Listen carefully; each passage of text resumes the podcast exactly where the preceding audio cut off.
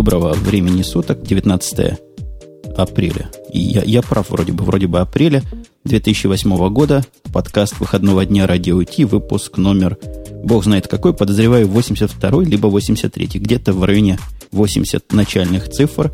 Но вот что я точно знаю, это набор ведущих, потому что он постоянный, стабильный и непоколебимый.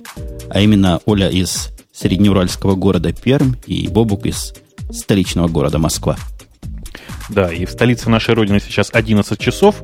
Э, выпуск действительно 82-й. То, что 19 апреля, я знаю точно просто лучше всех остальных. А давайте по подозревать. Поподозреваем, от чего он это знает. Я хотел это по-другому подвести и сказать, что наша первая тема, самая главная хай-тек новость прошедшей недели, это день рождения одного из ведущих этого шоу. Догадайтесь одного раза какого. Женя, не может быть. У тебя день рождения не 19 апреля. Это неправда. Нет. День рождения у тебя. Да ладно. А что я не праздную-то еще? Почему еще Слушайте, так я сейчас налью. Так я сейчас налью. Подождите, сейчас я... Давай, сейчас давай, я... вперед.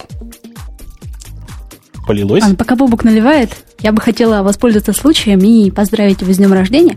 Я сегодня целый день думала, чтобы ему пожелать. Ну, пожелаем ему всего хорошего, чтобы он был счастлив. И чтобы он был с нами еще долго-долго-долго-долго, там, до 538 выпуска Радио Ти. И чтобы мы с Умпутуном также всегда были рады слышать его наиприятнейший голос. Я думаю, Оля, да. ты не, не, не отобьешься и не отделаешься вот этим поздравлением, потому что мы решили с тобой до эфира завести новую традицию – а именно, Оля будет петь Happy Birthday для Бобука, а весь чат будет подпевать. Ну что, Оля, начинай. Опять. Жень, давай вместе. Нет, нет, нет, я английский язык уже весь выучил, теперь твоя очередь. Посмотрим, как ты его научила. Ладно. Happy birthday to you, happy birthday to you, happy birthday, dear Бобук, happy birthday to you. С днем рождения! Ура! А! И немедленно выпил. Чат, чат подпевает, я надеюсь. Да, я вижу, подпевает чат. Чат, чат взорвался просто. Отлично. Я тут тоже даже вот эм, накатил чаю. Э, так прямо все тепло сразу по телу разлилось. Вы не представляете себе. Чай такой характерного цвета, темный такой. Просто хороший. Алкоголем? Хороший выдержки. Алкоголя примерно где-то, я думаю, э, ну, 0,2-0,4%. Примерно так. Ну, по... Маловато что Пока мы окончательно не перешли в темы янки после пьянки, или в нашем случае радио Ти во время пьянки, я вам тоже сообщу, что сегодня у меня не получился кофе по радио Тишный, а получился кофе по-ирландски, так как коньяк закончился. А, как известно, половина виски на половина кофе получается ради... радио. Не радио. Кофе по-ирландски. Посмотрим, как это повлияет на качество передаваемой информации. Я думаю, на качество передаваемой информации это не повлияет, потому что темы все сегодня просто какие-то развеселые, такие ненапряженные, про которые можно разговаривать, э, потягивая кофе по-ирландски, например. Да, и... Тогда мне остается тоже пойти выпить, чтобы вам всем соответствовать, как вы думаете? Но мы все знаем, что ты пьешь только пиво. Почему неправда? Я еще много чего пью.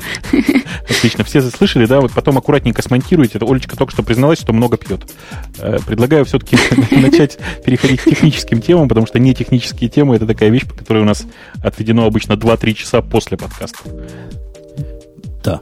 А, переходя к техническим темам, я хочу начать славную традицию вот в этот замечательный день рождения замечательнейшего нашего бабучища из Москвища, и сказать, что сегодня мы все темы знаем. Я темы читал, Оля темы всегда читает, она их даже иногда пишет, а Бобук темы знает, потому что он умный родился. Ну, на самом деле, потому что я их тоже читал, но только читал их не перед записью подкаста, как делают это грамотные и хорошо подготовленные ведущие, а где-то там в процессе по ходу недели вот э, на айфоне. О.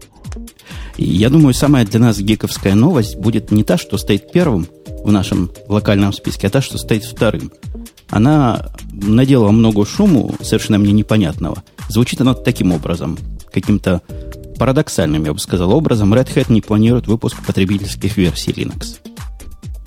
Ну, это, в общем, э, довольно интересная тема, на которую можно говорить действительно очень-очень долго. Э, я не знаю, Жень, ты вообще десктопными Red Hat пользовался когда-нибудь? Ну, давным-давно. Red Hat у меня был вторым десктопным дистрибутивом после, стыдно признаться, Мандрейка. После Мандрейка перешел на Red Hat. Но это было давно, я был молод, я не знал. Это был первый диск, который мне попался. Во времена, когда диски еще из интернета с трудом загружались и где-то с рук на руки передавались. Какой кошмар. Человек начал с Мандрейка. Это называется «Трудное детство и деревянные игрушки, прибитые к потолку», я как сейчас помню. Э, собственно, э, десктопными Linux Red Hat занимался очень-очень давно, еще э, там, со времен самого-самого начала появления каких-то линуксовых дистрибутивов. Э, все это когда-то начиналось со Slackware, а потом, соответственно, появились и десктопные Red Hat. Э, десктопными тогда их можно было назвать очень-очень условно, а сейчас это вполне себе такой solid десктоп, я не знаю, как, как, как, как правильно сказать по-русски, устойчивый, надежный, э, практичный. Ну, в общем, это Enterprise. действительно был... Это да, это Enterprise был, Desktop. Это был очень неплохой Enterprise Desktop. Я думаю, что и на самом деле он и дальше продолжит развиваться, просто развиваться он будет, видимо, где-то в рамках проекта Fedora, я думаю. Э, это, это так, и я еще добавлю, меня вот эта новость поразила немножко в формулировке и в криках, которые вокруг несутся. Вот у нас и крики уже в чате несутся. Крики были такие, вот, мол, Red Hat сдалась, вышла из этой борьбы, и Linux и здесь терпит поражение по отношению ко всем остальным системам.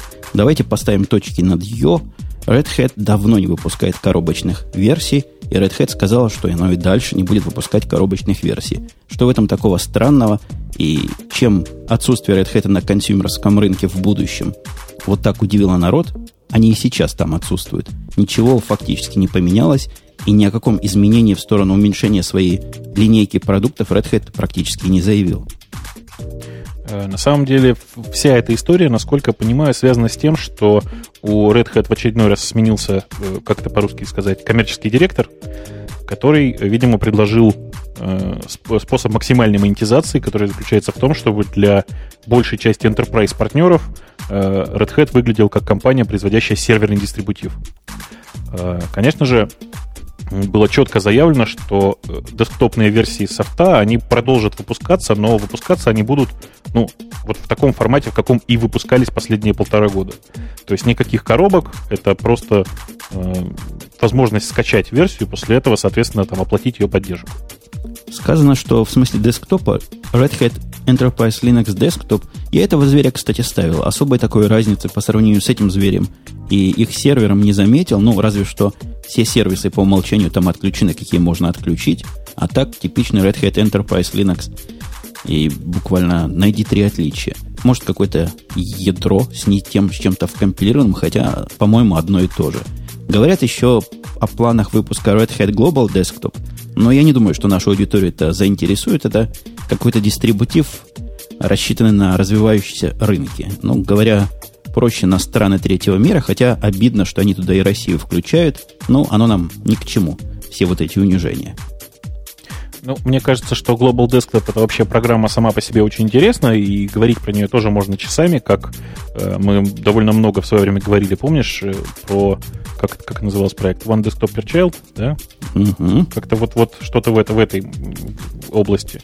И Red Hat, кстати, занимается и этим проектом тоже. Это компания, которая выпускает большую часть софта, то есть большая часть разработки по э, этих, с этим самым маленьким компьютером для развивающихся стран, оно как раз выполняется командой э, разработчиков Red Hat.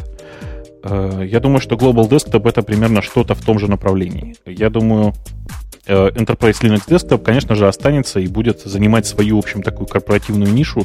Кстати, ядро там все-таки отличается. Ну, и хорошо, что отличается, но вот если посмотреть на какие-то действительно планы будут, что они собираются выпускать, вот этот э, RHGD Global Desktop будет немножко отложен на год, и, видимо, в 2008 году он не выйдет, а выйдет в 2009. По-моему, мы это переживем. Red Hat Enterprise Linux Desktop – это коммерческий продукт, который совместим, как мы сказали, с Enterprise вариантом. Он будет продолжать выпускаться. У вас кто-нибудь пользует такую, такого зверя? Которого? Ну, вот этот Red Hat Enterprise Linux Desktop. Ну, я видел некоторое количество организаций, которые на нем живут. Э, я не думаю, что они особенно плачут. Э, на самом деле основная задача этого, этой операционной системы это запускать почтовик и браузер. Потому что большая часть э, продуктов, она на самом деле либо написана на Java, как это бывает в там, финансовых и банковских структурах, либо написана там и доступна через веб, как это бывает во всех остальных таких интернет, где интернет организован организациях. Поэтому почему бы им не пользоваться, тем более, что на него, в общем, довольно такая, довольно внятная поддержка, хотя какая тут поддержка нужна, я не знаю. Ну, мне кажется, это такой дешевый вариант обычного их Enterprise и, наверное, хорошее решение для Workstation, на которых сидят девелоперы или другие люди, которым надо деплоить свои решения на Enterprise. Это, это понятно. И, конечно, Fedora. Fedora остается, Fedora никуда не уходит, и Fedora как была бесплатным комьюнити решением, в котором Red Hat немало участвует и активно участвует, он также и останется.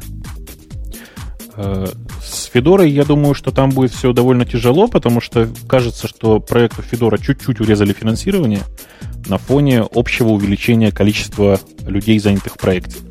Я не думаю, что это сильно скажется на Федоре, потому что она уже очень давно живет в основном на энтузиастах, так же, как это делает Ubuntu. Э, я думаю, что Федора продолжит развиваться, и прямо сейчас это, в общем, единственный конкурент для Ubuntu. Да, ну и я, честно скажу, на Федоре уже давно не сижу. Меня в свое время, в довольно давнее время, расстроила частота выхода ее версий по сравнению, уж не помню, с чем я сравнивал. Заколебался ставить новые версии. Только с одними багами поборешься, заточишь под себя, тут уже новая вышла, хочется попробовать и поставить. Ну, ну да ладно, это такие совершенно личные ответвления в сторонку. Возможно, кому-то частый выход Федор это как раз и бальзам на душу. Тебе как коллега Бобук, бальзам на душу? Ну, вполне пролилось. Вполне. И все-таки, да, все-таки Red Hat никуда не денется, это понятно. А вот меня, ты знаешь, какая фраза удивила? Я уже не первый mm-hmm. раз это слышал в планах Red Hat о том, что большую часть или большую часть своего бизнеса, бизнес денег с этого бизнеса они собираются получать с распространения платного JBoss. Ты слыхал эти планы? Ну, я действительно слышу их не первый год, и говорят, что собственно, Red Hat действительно получает э, довольно большую прибыль с JBoss э, поддержки и распространения этого продукта, который они, кстати, по-моему, купили года три, наверное, всего назад, да? Тем не менее, большая часть прибыли, она сейчас действительно строится на JBoss. Ну вот я, честно вам скажу, работаю в организации, у которой JBossов этих установлено как собак нерезанных – ни одного места, где эта установка платная от Red Hat, а у Red Hat, я вам скажу, стоит она денег совсем немалых, прям совсем хороших enterprise денег. Так вот, ни одного места, которое его бы купил у Red Hat, я не встречал пока. Э, я на самом деле знаю, кто покупает, э, собственно, сам продукт. Те, кому нужно э, помогать в использовании JBoss, то есть те, кто, кому действительно нужна поддержка. И таких людей очень много, потому что, ну, я думаю, ты сам знаешь, нерадивых программистов на Java сейчас достаточно много. У вас просто есть люди с квалификацией, а в тех местах, где этой квалификации людям не хватает, они покупают поддержку. Ну, я, в принципе, могу представить, почему. Потому что как, поднять какой-нибудь кластер на JBoss, если ты не знаешь, как это делать, то можешь намучиться и можешь кучу времени потратить. Возможно, в какой-то ситуации будет легче и купить поддержку. Ну, давайте переходить к менее менее линоксовской теме, но все-таки... Давайте. Ой, кто там сказал? Это я, я еще тут. Просто вот тут какие-то... Тут в чате очень верно спрашивают, что такое JBoss и о чем это они вообще. Я вот тоже сижу так думаю, давайте о чем-нибудь действительно менее гиковском. О, JBoss это application server. Но вот если объяснить на русском языке, что такое application server, я разве что могу передать микрофон имениннику. А я вот прямо сейчас пишу специально для тех, кто спрашивает, что такое JBoss, пишу, что такое JBoss в Яндексе, простите. А, ты ты ты ты ты И знаете, действительно не нахожу... А, нет, я знаю, почему я не нахожу. Секунду. А, огромное количество ответов, и большая часть из них действительно правильные. JBoss — это такая система, которая по-умному называется сервер приложения. На самом деле это такая система, которая позволяет вам э, написанные вами или кем-то другим приложения, э, э, сейчас попытаюсь выразить, запускать э, в такой среде, которая позволит достаточную производительность и при этом э, неплохую скорость разработки. То есть, грубо говоря, это тот же самый фреймворк, э, такое модное слово, которого так боится воля, и про которое мы с Женей говорили два выпуска назад. Да-да-да. Сейчас была, знаете, такая ситуация. Оля, я, я, я, я тебе вот. понятно объясню. Да. Представляешь, что такое... Ты Давай. же представляешь, что такое JVM, правильно? Ну, как ты можешь не представлять, если сидишь в этом чате и в этом обществе? То есть скажи «да». Да, Женя. Вот. А JBoss это такая продвинутая JVM++, которая является средой выполнения. Практически то же самое, что Бобук сказал. Средой выполнения для таких распределенных или удаленных веб-приложений, и даже не только для веб-приложений, просто продвинутой средой выполнения Java кода с использованием массы всяких фреймворков. Ты теперь ты все поняла? Да, теперь я все поняла. Мне это, знаете, напоминает такую ситуацию. Иногда, например, я у своих знакомых программистов слушаю, они о чем-то говорят и спрашиваю, мол, а вот о чем вы говорите, что это такое? Они начинают объяснять, я вот слушаю их и думаю, ой, господи, лучше бы я не спрашивала. Это называется «Папа, ты с кем сейчас разговаривал?» Да. Но вот зато первая новость, которая у нас устояла в списке, которая пойдет порядковой второй, э, наконец-то eBay берется за голову или за ум. Они схватились за голову и взялись за ум. И думают о, о том, что избавиться от скайпа вообще окончательно и бесповоротно. Оля, пролей нам свет на эту темную и туманную историю. Вот, ты решил мне дать микрофон тоже, да, виртуально? Зубы. Так, зубы. Сегодня, да, сегодня какой-то у нас веселый эфир просто вообще. Так вот, что хочет сделать eBay? Он хочет ту самую штуку, по которой мы сейчас все втроем разговариваем, которая называется Skype, такое чудесное приложение для IP-телефонии. Вот, хочет его продать по той причине, что не приносит нам ожидаемого дохода. Хотели они его приобрести, интегрировать в какие-то свои внутренние сервисы, но как-то пока дело не идет, и хоть и Skype является успешной компанией, и пользователей у них становится все больше и больше, уже перевалил за 300 миллионов, но вот как-то пока eBay от этого как-то ни горячо, ни холодно, я так понимаю. Вот странно, почему. Ну, потому что ума не было, когда они ее покупали. Заплатили 3 миллиарда долларов за компанию, которую никто не, не представлял, как с него и миллиард в хороший день при ветреной погоде получить. На прошлый год оценивается Skype как достояние 1,4 миллиарда долларов. То есть, по-любому в два раза переплатили, теперь думают, где бы эти, эту разницу вернуть себе. Да, переплатили не просто в два раза, а переплатили больше, чем, э, наверное, составлял годовой доход в тот, в, тот, в тот момент для них. То есть переплатили очень-очень ощутимо. При этом э, никто не знает, как в скайпе сейчас реально зарабатывать деньги. Э, у скайпа, как известно, есть два метода монетизации. Это э, subscription сервисы, да, то есть все вот эти платные услуги типа там автоответчика, типа записывания входящих сообщений и так далее это такая услуга, которая, казалось бы, довольно востребованная. На самом деле, ну, есть там, не знаю, наверное, десятки тысяч людей, которые только ей пользуются. А вторая часть это так называемый Skype-out, то, ли, то есть звонки наружу. И по странному стечению обстоятельств Skype, Skype всегда ставил на то, чтобы монетизироваться через эту, через эту фичу. Э, к сожалению, практика показала, что большая часть пользователей, подавляющая часть пользователей Skype пользуются им для связи PC-to-PC, то есть для связи между компьютерами. А за это деньги брать, ну, просто грешно, потому что количество бесплатных приложений для этого тоже, в общем, не маленькое. В результате парадоксальная ситуация. Skype, практически явный лидер этого сегмента рынка, не получает, ну, наверное, и миллиона, я думаю. Ну, хорошо, просто пусть, пусть будет миллион, полтора, наверное, долларов э, в месяц за, собственно, за, за 80, наверное, процентов рынка, я думаю. Есть у них еще одна третья модель монетизации, которая объединяет эти две – э, указанной тобою, есть и Skype Out или Skype In, как-то у них непонятно, в какую сторону они это называют, то есть звонок на обычные телефоны по подписке. Это речь идет о звонках внутри США uh-huh. и Канады. То есть такой сервис тоже, насколько я знаю, довольно популярный. Я одно время назад многих людей, которые этим пользуются, знал. Но вот теперь этот, этот сервис немножко конкурирует со всеми остальными IP-телефониями, переход на который осуществляется тут совершенно гигантскими шагами. Я уже не вижу, зачем мне нужен этот скайп по, по, по внутри по Америке, когда у меня такое же делает мой обычный телефонный провайдер. За 10 долларов в месяц я могу звонить куда угодно без всяких ограничений, никакого лонг-дистанса больше не существует как принципа, как понятия.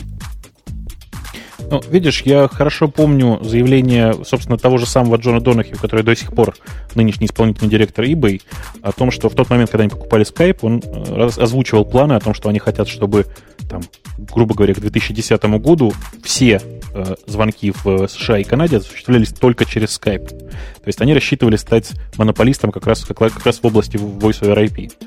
Как они пытались этого достичь? Что они для этого делают? Я не знаю и не вижу совсем их действий.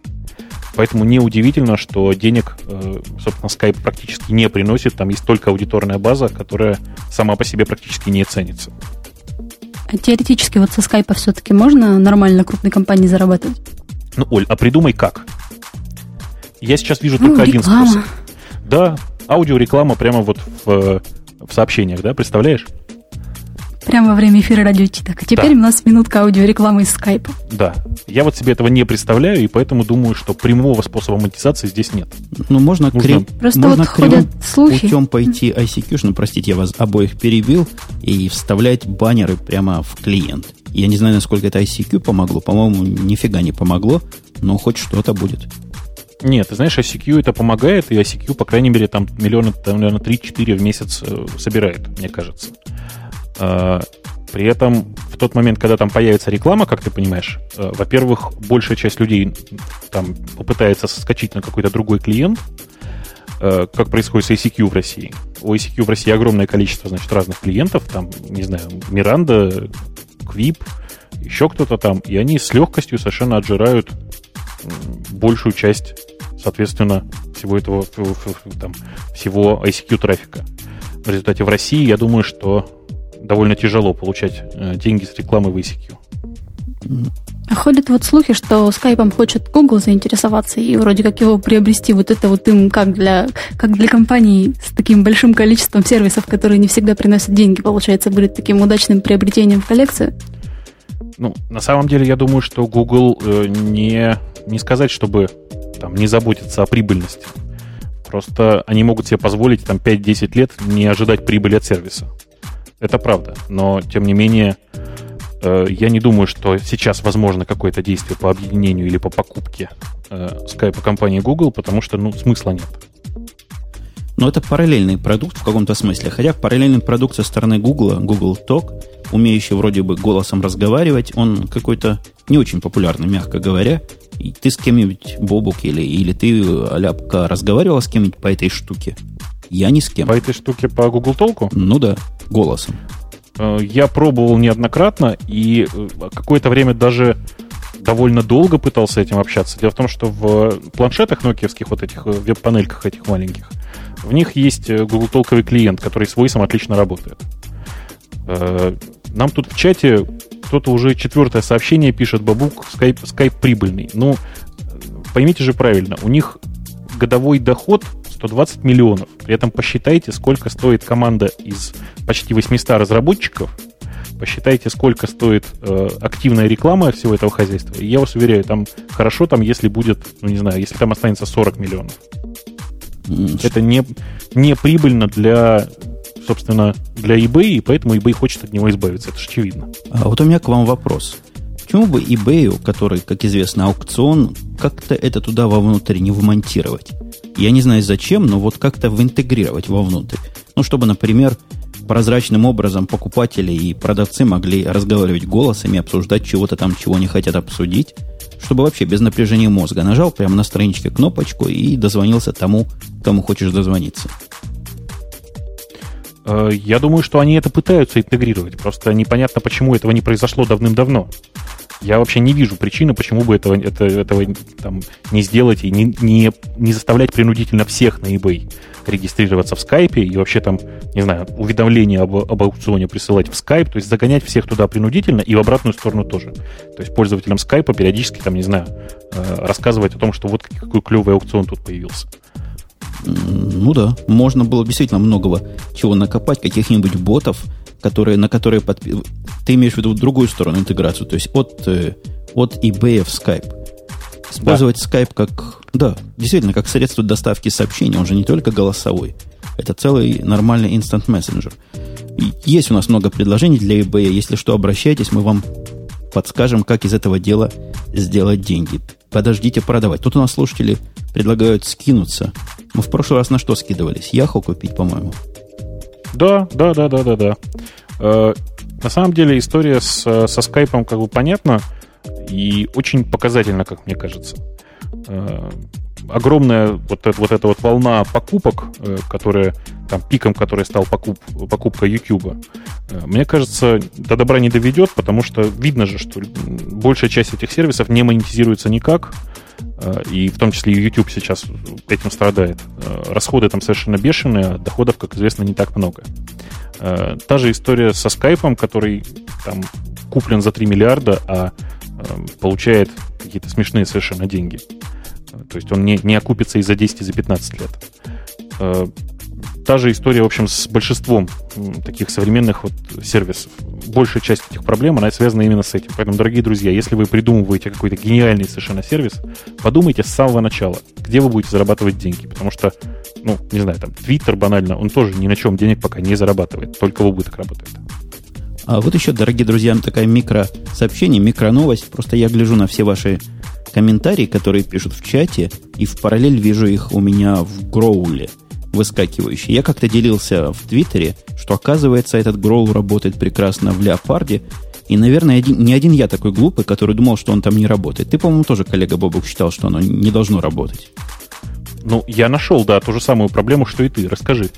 Проблема в та, что включаешь, не работает. То есть сообщения ниоткуда не поступают, программы с Гроулом сервисом с этим не могут общаться, все оказалось просто. Это лоджитековская бага, их контрольный центр как-то все это дело портит, перехватывает. Есть очень простой рецепт, каким образом это починить. Если, если вы поищете в гугле Logitech, Growl, сразу найдете, какой файл, какой директории удалить надо, и после этого все начинает работать просто по мановению волшебной палочки. Хм. Э, ну, собственно, это тоже, на самом деле, показатель. Я это обычно люблю называть блеск и нищета open source то мне даже в голову не приходило, что вот что он работает. Вот поразительное явление. Никто на это не жаловался. Я был уверен, что просто пока он леопард не поддерживает. Э, ну, на самом деле, разработчики официально, в общем, и не заявляли поддержку леопарда, э, несмотря на то, что вот это тоже, да, это близко не считал open source, потому что прошло уже огромное количество времени с выхода леопарда. Разработчики так и не пошевелились обеспечить нормальную интеграцию с э, новой операционкой. А вот давайте про разработчиков, которые чего-то обеспечили. Как у вас по- по-русски этот Asus? Asus, да, называется? У нас, по-моему, Asus, а у вас Asus. У нас называют Asus, конечно, да. Asus. А Apple у вас как называется? Apple, что ли? Apple? Кто? Mm-hmm. Кто Apple. у нас? Apple? Apple у нас называется Apple. Apple. А у вас как? А у вас по-другому? У, вас... у нас называется Apple. Ну, просто если, если Asus, то тогда должен быть, наверное, и Apple. Но я, ладно, не буду показывать ну, свои ну, познания ну, в английском. Не Apple, конечно. Apple, он, конечно. На, на иврите, ну, ладно, на иврите я слышал, как его смешно называть. По-моему, Apple. Вот что-то такое с мягким L. Несколько раз в одних из э, ивритоговорящих подкастов. Так вот, этот самый Asus, он рулит и продолжает рулить. Он выкатили модель новую и PC. Ну, давайте кто-нибудь, кто кто материал видит перед глазами, расскажет, что было раньше и что стало сейчас. Олечка, это, по-моему, твоя тема, да? Или мне рассказать? Ну, Тим, да не, ладно, давай я так-нибудь уже расскажу, а ты потом про фреймворки или еще про что-нибудь, в чем ты хорошо разбираешься. Э, так вот, у нас до этого был и PC ноутбук 7-дюймовый, такой маленький, хорошенький, симпатичненький, но была у него одна проблема, очень маленький экран с какими-то еще страшными динамиками по краям, которые мало кому вообще нравятся. И вот э, Asus, Asus довольно быстро исправился и представил новый ноутбук, он уже чуть-чуть побольше, он, по-моему, сколько же он там дюймов-то? 9, по-моему, с чем-то. Почти 9, 8 вот, и да, и отличается он хорошим экраном. Разрешение у него 1024 на 600. Это, конечно, не фонтан, но, по крайней мере, лучше, чем у предыдущего при сохранении почти таких же симпатичных, удобных габаритов и неплохой такой, как сказать, этой как она, технической начинки, в общем. Вот такая вот милая игрушка. Я, кстати, могу сказать, я сегодня Asus EPC первый раз в жизни сама лично увидела, вот когда ходила в свой университет, у одного преподавателя он был, вот этот вот 7-дюймовый черненький. Я просто в него с первого взгляда влюбилась. Такая игрушка, она реально влазит ко мне в сумочку, такая с маленькими кнопочками. И такой, вообще, короче, я в диком восторге. Он стоит таких смешных денег, что я теперь хожу и о нем мечтаю. А, странно вообще. Зачем меч- мечтать о том, что стоит таких смешных денег? Можно сходить и купить. Э, собственно, я-то небольшой поклонник EPC, потому что я до этого довольно, там, довольно хорошо пощупал э, Toshiba Libretto маленькую совсем, которая по характеристикам очень похожа. Э, при этом и процессор пошустрее, и памяти, в общем, немало. Э, и тоже влазит, кстати, в женскую сумочку. Э, я не очень понимаю, какой смысл сейчас было вот именно сейчас выпускать этот апгрейд, потому что кажется, что э, я там сегодня, сегодня, кажется, выступаю каким-то специалистом по рынку. Кажется, что рынок не насытился еще старой моделью. И куда Asus так гонит, я не понимаю. Ну, ее подгоняют... Я думаю, это скорее, да, вот, э, не знаю, конкуренты, не конкуренты, но многим вот эта первая модель не понравилась тем, что она, вот экран у нее плохой, и маловато она слишком, и мало мощная, а вторая чуть помощнее и выглядит как-то уже так поприятнее, посолиднее. Ну, давайте немножко про характеристики. Хотя вот про внешний вид я с Олей абсолютно согласен. Первый мне казался страшным, как вся моя жизнь. И вообще просто ух, какой-то жутковатый на вид, когда смотришь спереди. Закрытый был хорош, а вот от, я его видел живьем, а открытый так себе. Это тоже нормально и вполне ничего. Я вижу для себя два рынка распространения. Они позиционируют как какой-то как какой-то ноутбук для блогеров. Но это странная, конечно, идея, странная концепция, но тем не менее блогер наверняка в этой штуке сможет писать свой блог, при том, что да, всего хватит по интернету ходить да в блоге писать. Я вижу, как хороший Linux переносной компьютер для системного администратора. Запускаешь SSH и, и админишь, что надо, прямо достая, доставая его из широких карман своих штанин. Ну, я как... вот вижу его тоже как э, милый такой компьютер, даже, например, для подкастера и блогера. Вот с ним можно куда-нибудь уехать, там USB у него целых две штучки, не то что у Air 1. И вот втыкаешь микрофон, там пишешь подкасты, куда-то заливаешь, Wi-Fi есть, а экран не так уж он как бы очень сильный и важен в такой вот очень, очень компактной переносной игрушке. Никогда ее не жалко даже с собой просто так прихватить, выходя на улицу. Ой-ой-ой, вот я бы не рисковал использовать его для подкастинга, потому что и процессор слабоват для того, чтобы сжать хорошо аудио, аудио на лету. И, в общем-то, ведь и диска-то не так много, прямо скажем. И этот диск, он не настолько быстрый. Ну, в, нов, в новом диска стало побольше, надо признать, правильно? Раньше было совсем какие-то 2,8. Два варианта был 2,8 гигабайт. Сейчас оно до 20 в самой дорогой конфигурации. Минимальная 12, максимальная 20. А вот процессор остался тот же самый дохленький. 900 мегагерцовый процессор, который пытается по-всячески электроэнергию экономить, но, видимо, не очень получается. Время жизни не особо такое кучерявое для такого легкого с точки зрения процессора лаптопа. Ну, ожидалось бы, я не знаю, сколько бы ты ожидал, я бы ожидал на таком часов 6-8, чтобы он работал. Ну, я бы также примерно ожидал где-то, наверное, времени. Я бы при этом что хотел точно от этого устройства, чтобы э, он был не, не такой хрупкий, как сейчас, потому что он, в общем-то, сделан из ломкого пластика, и толку от него, как от переносного устройства, немного. Ну, все мы, в конце концов, иногда вещи, которые носим с собой, и сумки в том числе, там, не знаю, роняем, э, закидываем на автомате назад в машину, что-нибудь еще. В результате это устройство, оно теряет для меня всю свою привлекательность. Грешным делом я бы действительно взял вот там нынешнюю вот эту модельку, э, использовал бы ее просто как переносную консоль плюс браузер, э, закидывал бы, простите за подробности, мотоцикл и так бы и катался. Когда надо, достал, поработал, убрал. Но вообще вот этот пластик свой дешевый и царапучесть, которая тоже там имеет место быть, они ставят как заслугу. Утверждают, что вот пришло на, на смену крестьянской лошадке, пришел вот этот автомобиль, ну, простоват, дешевоват зато. 400 долларов первая модель стоила, вторая цена не объявлена, хотя продукт вроде бы вышел. Говорят, до 600 долларов он может стоить, но согласитесь, все равно совсем недорого по сравнению со всякими Q, Q, QQ, как она называлась, UMPC, которая стоит дикие тысячи долларов. Но у него и размерчик другой немножко. Э, собственно, меня-то что порадовало в, в этой новой модели, э, это действительно чуть больше экран, потому что непонятно было, зачем, куда утилизировать все это там, место на верхней крышке. Э, кто не видел, собственно, верхняя крышка, она была размером примерно около 9 дюймов, а экран был 7 дюймов. И в результате была такая огромадная черная рамка, непонятно кому и зачем нужная. Сейчас экранчик стал побольше, и, может быть, действительно можно этим пользоваться не так, как раньше. То есть раньше я всем, кто тут у нас покупал, а в России сейчас начали свободно продавать э, в огромном количестве магазинов вот эти вот первые модельки EPC, я всем рекомендовал ставить туда Opera Mini. Она запускается под Java, э, страшно экономит трафик э, и отлично совершенно приспособлена к размерам небольшим экрана. Э, я, mm? это я пытаюсь, пытаюсь посмотреть. У них есть технология, которая называется Finger Glide. Это они так по-своему называют то ли мультитач, то ли что-то такое, где можно несколько пальцев сразу положить на тачпэд. По-моему, нет. По-моему, это как это сказать-то, это скроллер. Только скроллер, больше ничего, по-моему. Ну, такая урезанная версия Apple управления. Угу. На самом деле это очень правильно, потому что в таком маленьком устройстве ты сразу же думаешь о том, что ты не будешь носить с собой мышь. Это тяжело и неудобно. Зачем? Ну, вообще, мне он не понравился активно как раз размером своим. Это понятно, некий парадокс, он должен быть маленький, но мне, привыкшему все время на одном размере клавиатуры сидеть с одинаковыми клавишами последние, наверное, полгода, год, близко слишком. Как-то совсем тесно стоят клавиши, и моим, в общем, небольшим пальцем там не развернуться. Каково людям будет с большими пальцами, я даже и не знаю. Ой, да ладно. На самом деле, это, конечно, устройство для браузинга, а не для пополнения интернета. То есть это устройство не для блогеров, а для, тех, кто читает блоги.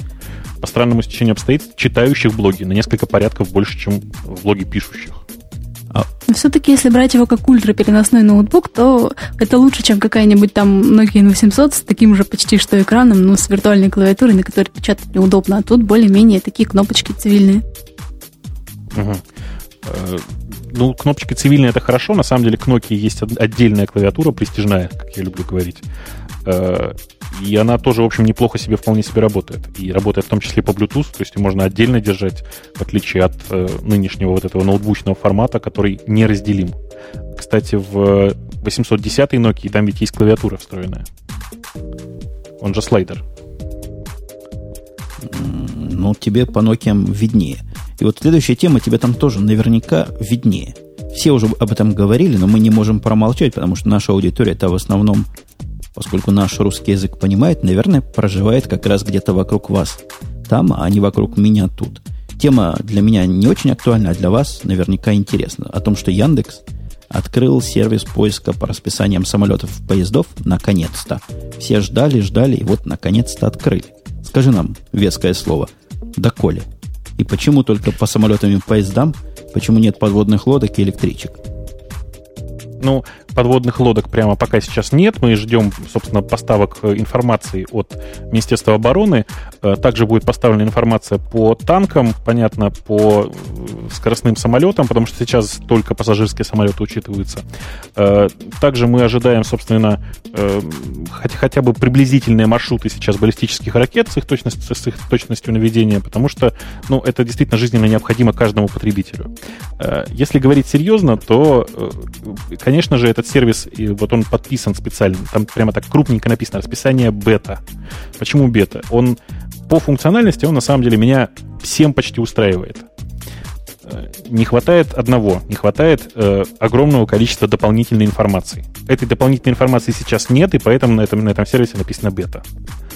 А о какой информации речь конкретно? Э, нет полной информации по всем совершенно э, а, авиамаршрутам. Сейчас покрытие авиамаршрутами для меня выглядит примерно как 60%, что явно недостаточно. А, это связано с поставщиками информации? Да, или как? да, это связано с поставщиками информации. Дело в том, что это такой, такая область человеческой деятельности, в которой главное это информация, и эта информация, она очень-очень медленно раздается по этим самым каналам, и в результате мы сейчас немножко пробуксовываем. Точно так же мы ждем а информацию напрямую? по электричкам, по автобусам, по, в общем, по всему тому транспорту, который сейчас здесь не представлен или представлен не полностью.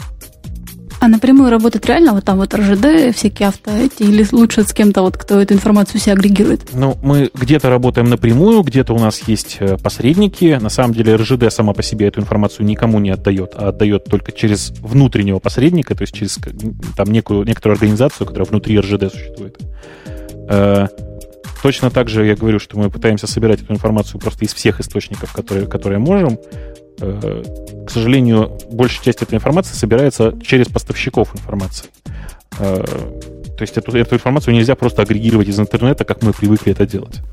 Подожди, под, подождите, это, дайте да, вот, да, вот этот мед ваш, вот этот мед, который льется, и который говорит угу. опять проплаченный Яндекс. Дайте я дегтя туда. Можно дегтя? Бочку. Давай, давай, давай, давай.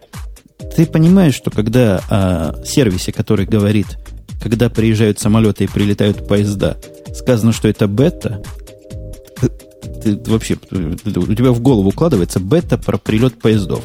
То есть поезд может приехать или прилететь в то время, когда указано, а может и в другое. Какой смысл в бета-сервисе, который пока еще в процессе тестирования находится? А в том-то и дело, мы этот сервис нигде сейчас не рекламируем, активно на него пользователей не приглашаем именно поэтому. Именно потому, что, нет, на самом деле, точность информации там достаточно. Недостаточная полнота. Понимаешь, да?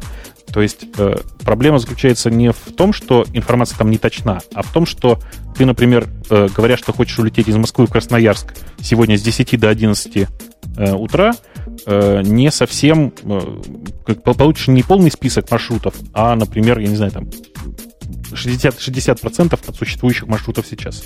Ну а как вы сами, сударь, оцениваете точность указания приезда этого поезда или приплыва самолета, он в то время прибудет, когда и сказано, или так, плюс-минус? Ну, самолет прилетает довольно точно обычно. Поезда в России ходят с относительной точностью примерно там плюс, плюс 20 минут, плюс час. С этим тоже ничего не поделаешь, пока это такое российское разгильдейство, которое потихонечку уменьшается, и э, там поезда Владивосток-Москва теперь приходят практически точно и практически красиво. И я, кстати, могу понять, почему самолеты позже прилетают или раньше. Ветер в одну сторону, в другую сторону. Но что мешает поездам доехать вовремя, вот это я не понимаю. Э, поездам мешает вовремя, например, э, если на где-нибудь на, по, по ходу пути вдруг на рейсах за, застрял, я не знаю, там КАМАЗ или вот танк. Такое, такое часто бывает. Ну, я думаю, что это иногда случается и избивает работу всего РЖД, я думаю, на, на недели, если не на месяц. Потому что там же э, довольно большие места, из которых, например, всего один перегон, и этот перегон в обе стороны, ты понимаешь, да? Ну, или мужики, если, например, гайки открутили, да, откуда надо. Ну да, если шпион открутил контрагайку, то это случается, в общем, довольно неприятно. Самолеты при этом летают довольно точно, потому что меньше зависит от всего этого хозяйства. А у меня есть такой вот более реальный вопрос. Вот не хотите ли вы туда прикрутить, может быть, в будущем возможность какого-то онлайн-заказа? Потому что вот так вот смотришь, и прям вот хочется уже выбрал ты, что тебе нужно, и вот раз так сразу себе забронировал. Э, скорее всего, я, я не, не готов сейчас ответить, что вот это точно будет, но скорее всего заказ билетов будет, и будет построение там, не знаю, в смысле, и заказ, наверное, через Яндекс деньги когда-то будет реализован, что прямо вообще не вставая с места. Э, и, наверное, здесь, здесь же, наверное, статус будет э, выбор, у кого из поставщиков покупать, собственно, эти билеты и, даст, и адрес для доставки, и все что угодно. Э, но вопрос, как обычно, ты же понимаешь, дьявол в деталях, а в данном случае дьявол в сроках. Я не готов сказать, когда это будет. Ну и не говори. И не говори, а мы тронем вашего заклятого друга. И не по, не по, не по, не, не по убиваемого конкурента вашего Яндекса, я понятно говорю о Гугле, они тоже не сидят на месте и не ждут, пока Яндекс весь мир захватит, а создают странные инструменты. Вот создали инструмент для борьбы с детской порнографией. Ой, да, я, я почитал и поумилялся. Мне очень понравилось. Ну, признайся честно, у вас такого нет. У нас такого нет, и в ближайшее время не понадобится, потому что, ну, я, я честно говоря, не понимаю, зачем собирать информацию о эм, детской порнографии в сети. Мне это просто пока в голову не приходит. Чтобы ну, кроме, не смотрели кроме, люди на эту порнографию. Кроме как, понимаешь, вот банально позырить, простите. Не, ну подожди, по местному законодательству даже попытка найти подобную порнографию является незаконной и преследуется всякими жесточайшими образами. Если будешь знать, где она лежит, я имею в виду ты как провайдер, или ты эту информацию провайдерам раздашь, или Google как средство поиска будет знать, чего через него, даже искать ее целенаправленно, незаконно, то смогут на кого надо настучать. Подожди, подожди, я тут вижу прямо парадокс. Скажи, а я, насколько понял статью, поправьте меня, если ошибаюсь, э, Google сделал следующее. Он э, научился не э, распознавать тех, кто ищет, а научился распознавать контент, собственно, в тех видеофайлах, которые лежат в сети, и в частности и на видеохостингах в том числе, на наличие там детского порно. Я правильно понял, да? И, насколько я понимаю, технология была предложена для того, чтобы фильтровать ютубовский контент и оттуда более-менее автоматически, хотя тут явно человеком-машинная система, находить эту самую порнографию и удалять ее безжалостно. Но, кроме того, они в процессе этой автоматизации научились, в принципе, эту порнографию находить. Теперь, я так понимаю, думают, куда бы ее прикрутить. Это их знание сокровенное. Меня-то, понимаешь, что шокирует? Это же на самом деле прямое нарушение американского законодательства. То есть кто-то в Google написал программу, которая сама ищет детское порно. Я предлагаю посадить эту программу просто уже лет на 20, на 25, а если повезет, то и на электрический стул. Не, она не сама ищет. Насколько я знаю, насколько я вижу из других сообщений, она ищет вместе с экспертами. Она помогает экспертам, видимо, начальную фильтрацию провести, но человек там как-то присутствует, как средство последнего нажатия кнопки. Вот. И экспертов на электрический стул. Тоже всех правильно, а нечего. Ну, мне кажется, Бог что да. сегодня добрый. Слушай, ну а, они же наверняка ведь там в процессе разработки обязательно наверняка просматривали эти ролики. Это да, значит, мне кажется, ты... ты знаешь, разрабатывая вот эту вещь, мне кажется, можно столько насмотреть этих роликов, что тебе потом будет уже от любого порно тошнить. ну, прости меня, меня от детского порно, ну, не тошнит, но я как-то, я тяжело его воспринимаю. А, э, собственно, разработчикам каково было, ты представляешь, да? Э, так вот, да, я к чему все? Если, если любой просмотр детского порно, в общем, это подсудное дело, то всю команду разработчиков, весь менеджмент, все программы, которые участвовали в этом проекте, срочно сажать. Срочно, по-быстрому, пока не началось. Это точно. И сразу и одним конкурентом меньше станет, и захватите вы весь рынок, так уже умеете искать за границей. Так будьте только, только вы, потому что вы в эту область не влезли в борьбу с детской порнографией. Доводит коллега Бобук, я вам доложу до маразма. Хорошую, в принципе, и здоровую техническую идею. Нет, на самом деле идея технически очень интересная, потому что я очень слабо себе представляю, как можно распознать, то есть как можно распознать, что это детская порнография, я вообще не представляю. Как можно распознать, что это порнография, легко, как ты понимаешь, да? То есть банально по наличию там цвет, цвета характерного. Э, понятно, что любой ролик, в котором преобладает розовые и вообще кожные оттенки, это порнография. Э, ну, с 99% вероятностью. Наверное, бывает еще реклама какого-нибудь, не знаю, там, крема или лосьона для бритья. А как отличить, что это именно детская порнография? Ну, я не знаю, простите. Больше того, я, простите, периодически выглядывая на улицу, а в Москве началась весна, э, идешь по улице, видишь э, идущую девушку и думаешь, господи, а сколько же ей лет-то? Мне интересно, как программа отличает. А я тебе я отвечу. Вот не всегда я тебе... в состоянии отличить, 16 это там или 18. Я тебе отвечу. Вот в этом как раз и есть разница между Яндексом и Гуглом. В Гугле одни доктора наук работают, как известно. В Яндексе кто попало, вон Бобук, например. И, и поэтому для тебя это загадка, для Гугла это совершенно очевидный и понятный ответ. Да, это точно. Вот вообще у Гугла у них всегда ко всему такой научный подход. А если говорить о наших товарищах, я вот тут вспомнила новость на днях читала о том, что коммуника... как он называется, координационный центр Домина.ру, они предложили создать какую-то специальную организацию, и при организации будет организована горячая линия, и вот если наши русские интернет-посетители увидят какое-то порно, они будут просто анонимно звонить и жаловаться. Вот как бы очень простой такой удобный, почти офлайновый способ. Ну, это же совсем другое дело, ты же понимаешь, да? То есть на самом деле... Э, и всех садить, да, сразу, кто звонит? На самом деле человек, он тоже не в состоянии отличить, эротика это или порнография. Поэтому существует два варианта. Либо им никто не будет звонить, либо у них телефон будет просто разрываться, и им постоянно будут рассказывать, ой, какой ужас-то, срамота-то какая. Я тут такое видел, или видела, или видело. И звонить, кстати, будут в основном те самые доктора наук, которые в Гугле занимаются автоматизацией. Ты же понимаешь когда я тут смеюсь при нажатой педали, чтобы мой смех не очень прорывался в эфир. Но как-то мы каждый выпуск без порнографической темы не обходится. Но не мы виноваты. Вот такие хай-тек новости. Следующая тема тоже порнографическая, я просто не побоюсь этого слова. В США в продаже появился клон компьютеров Apple. Какова порнография, господа? Да это не просто порнография, это, не знаю, детский хардпорн какой-то. То есть ну, мне показалось, что это совершенно детская идея. Я думаю, что компания не проживет там и месяца. И, и я думаю, что сейчас уже Apple готовит, собственно, там, не знаю, заявление в суд на эту тему. И кто хочет купить Apple совместимые компьютеры по дешевке, срочно обращайтесь к этой компании и покупайте, потому что потом будет поздно. Дайте я детали немножко дам. Появилась компания, которая смело называлась OpenMac. Во всяком случае, так они называли свой компьютер поначалу.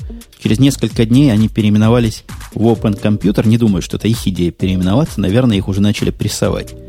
Вот этот самый Open Computer, бывший OpenMac, является официально продаваемым Hackintosh. Они собирают компьютер, который с их точки зрения похож на спецификации Apple, Выглядит страшно ужас, просто какой-то такая коробка, которая под стол ставится, серого гнусного цвета.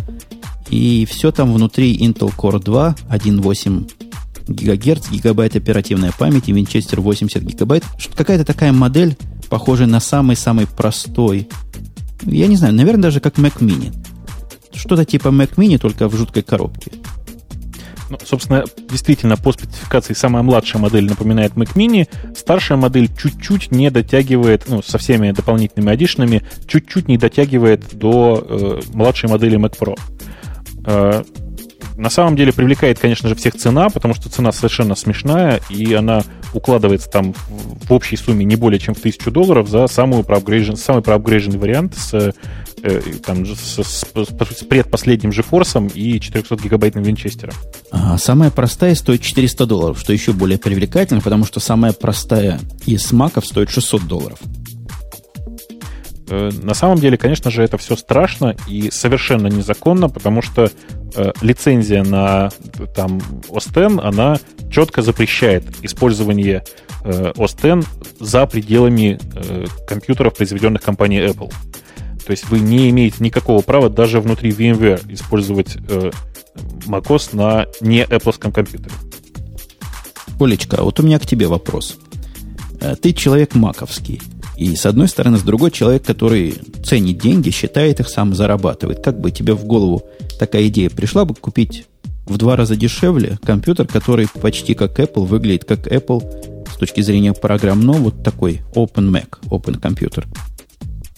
Я как раз вас слушаю, сидела эту тему сейчас обдумывала. Я все-таки думаю, что нет, не стала бы я его покупать.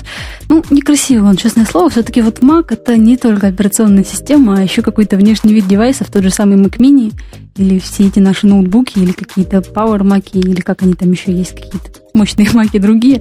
Вот, и гораздо проще, если уж так нужно операционную систему OS X, то взять какой-нибудь компьютер в нормальном корпусе и поставить на нее этот самый Hackintosh, по-моему, не так уж это и сложно. Но вот кроме вида внешнего, совершенно очевидно, что если его, допустим, сравнивать с iMac или Mac Mini, у него будет серьезный, с моей точки зрения, недостаток.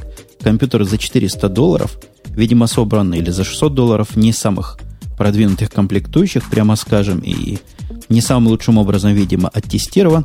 То есть он будет гудеть, он будет греться, он будет выйти, он будет работать, как обычно работают самосборные компьютеры, и с маками его будет, ну, разве что операционная система объединять. Э, главное, на самом деле, давайте скажем честно, главное, чего не хватает э, этому open компьютеру для того, чтобы, ну, для того, чтобы хоть как-то приблизиться к Mac, не хватает главного Apple компонента, не хватает понтов. Простите за выражение. Этот open компьютер это не Apple.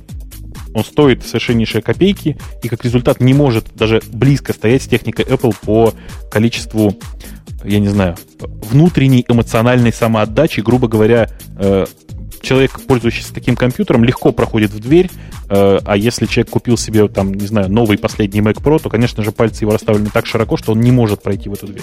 Да, да я, вас, я вас умоляю про понты. Мы совершенно реально собираемся переходить большая часть нашей корпорации переходить на MacBook Pro, потому что Dell заколебали. Dell, который был раньше основной моделью, просто заколебал в качестве надежного workstation. Но я про ноутбуки говорю – вот э, совершенно реально MacBook Pro рассматривается как один из основных претендентов, как компьютер для работы. И посчитали, посчитали, сколько за Dell платят, прослезились. Во-первых, они стоят дороже, эти ноутбуки накрученные, чем MacBook Pro. А потом посчитали, как часто там их надо чинить и менять. Тоже прослезились еще раз. Но только вы не совершаете наши ошибки, переходите сразу на Pro, потому что э, просто обычные MacBook, они на самом деле не настолько надежны, как э, MacBook Pro. То есть э, у нас просто у нашей компании есть некоторый опыт по попытке пересаживать большое количество народу на MacBook. И если обычные MacBook ломались ну, с завидной регулярностью, то Pro пока не сломался ни один.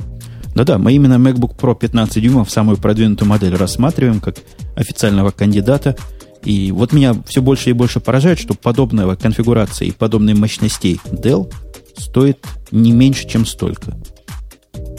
А почему тебя это смущает? Собственно, Потому что ты только что сказал, давно... что Apple это дорогие компьютеры и понты. Ну, я же говорил про Mac Pro, конечно, не про э, ноутбуки, а про Mac Pro, в смысле настольные станции большие. И это, конечно же, понты, потому что Mac Pro в хорошей конфигурации стоит, наверное, в районе, я не знаю, 5,5 тысяч. Ну вот, мне кажется, если уж мы про Mac Pro начали говорить, Mac Pro все больше и больше ходит в ту область, где профессиональные какие-то workstation для людей, занимающихся чем-то таким таинственным, непонятным для нас. Какой-то жутчайшей видеообработкой или еще каким-нибудь 3D-моделированием. Потому что iMac ну, настолько мощны, что я не представляю, зачем бы мне нужен был Mac, Mac Pro сейчас. Э, на самом деле есть несколько причин. Например, объем жесткого диска встроенного. Э, то есть те диски, которые вот тот диск, который у меня сейчас включен по FireWire, он, конечно же, хорош, э, но я бы предпочел встроенный диск э, и желательно там не диск, а диски, и чтобы там был RAID, и чтобы оно было доступно по SATA, а не так, как сейчас по FireWire. В общем, диски это очень весомый аргумент для меня. Да, диски это серьезно, но говорят, один терабайт диск туда уже вовнутрь кто-то засовывал. Ну, это один диск, понимаешь, а хочется-то рейд. Хочется нормальный рейд с нормальной скоростью записи, в общем, всего хочется. Хочется красивого. Да, красиво хочется, но с третьей стороны Machine с точки зрения надежности проблему немножко решает. И как позволяет нам смириться с отсутствием рейда настоящего. Но да, про скорость тут спорить трудно. Хотелось бы действительно рейд 51 туда засунуть 4 диска и, и горе не знать. Да. Вот именно так я бы и хотел поступить, потому что при моей любви экспериментировать с аудио и видео, это, в общем, то, что мне надо. Э, да, да, да, да. Давайте немножко в сторону, немножко в сторону железок. Что-нибудь про железки сказать мы можем? Я пытаюсь найти, если у нас... О, есть железячная тема. Замечательно. Давайте позлословим. Ты хоть намекни, что ты имеешь в виду. Ну, мы как-то давным-давно передавались восторгом и захлебывались, не побоюсь этого слова, слюнями или слюнями. Всем захлебывались по поводу Crystal LCD монитор. Деловский 22-дюймовый. Хвалили его за внешний вид и за ожидаемые характеристики. Помните, господа? Было дело, было. Да-да-да-да-да. Не помню, была ли Оля на этом позорном представлении. Оля, ты была при нас уже тогда? Я что-то сидела сегодня тоже вспоминала, не могу вспомнить. Но вот мне он, честно говоря, не нравится. Я, если бы даже и была, не стала бы особо захлебываться восторгами. Значит, ее не было. А мы восторгались.